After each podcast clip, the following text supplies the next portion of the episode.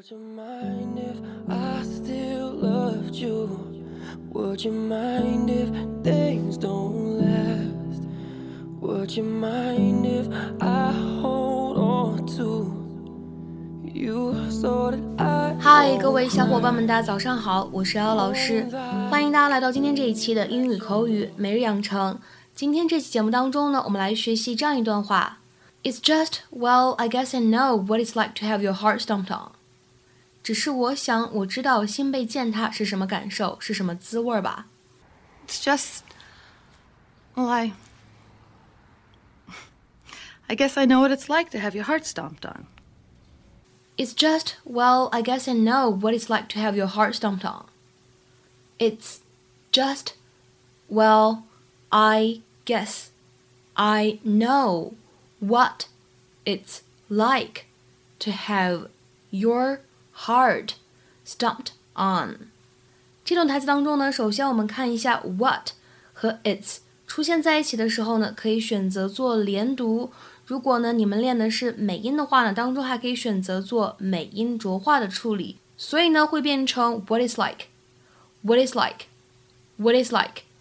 然后呢，这个 like 和 to 当中呢可以选择做完全失去爆破，会读成 like to，like to。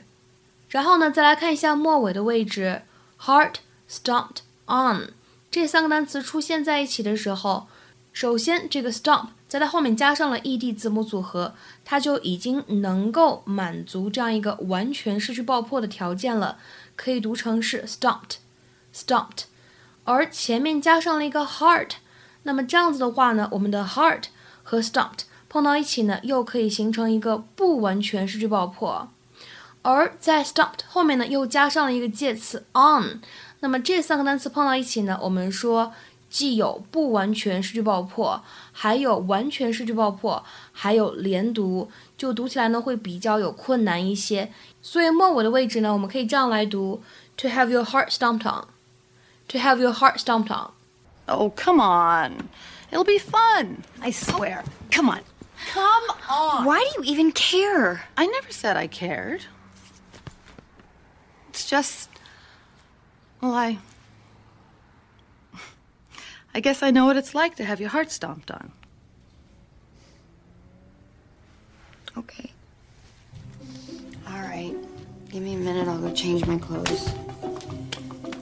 And don't forget to do something with that skanky hair. You're a little scary looking. 在英文当中呢，stomp s t o m p 这个动词呢，它通常来说表示跺脚、 重重的去踩这样的意思。那么在英文当中呢，stomp on somebody or something，通常来说呢有两层含义。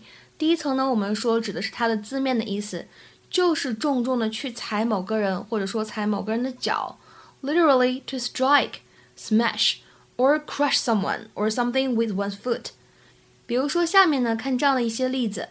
第一个，Why did you stomp on that insect？为什么你要踩死那只虫子 ？Why did you stomp on that insect？那么再比如说第二个例子，I stomped on the brakes。我狠狠地踩了一脚刹车。I stomped on the brakes。那么这样一个动词短语呢，它第二层的含义经常就是引申义，用来指抑制某个人或者某件事情。By extension, to repress somebody or something，就是大白话来翻译一下，就指的是不让某个人做什么什么事情，或者说不让某件事情发生，类似这样的含义。比如说下面呢有这样的两个例子，第一个，My father always stomped on my dreams of becoming an actor。我爸呢总是践踏我的演员梦。My father always stomped on my dreams of becoming an actor。再比如说最后这个例子，Every time I get a good idea, the boss stomps on me。每次我有一个好的主意的时候，我老板都给我泼冷水。Every time I get a good idea, the boss stomps on me。那么今天的话呢，请各位同学尝试翻译下面这个句子，并留言在文章的留言区。This is another example of the big companies joining together to stop on small businesses. This is another example of the big companies joining together to stop on small businesses. 这样一个例句应该如何来翻译呢？期待各位同学的踊跃发言。我们今天节目呢就先讲到这里了，拜拜。 Would you mind if I still loved you?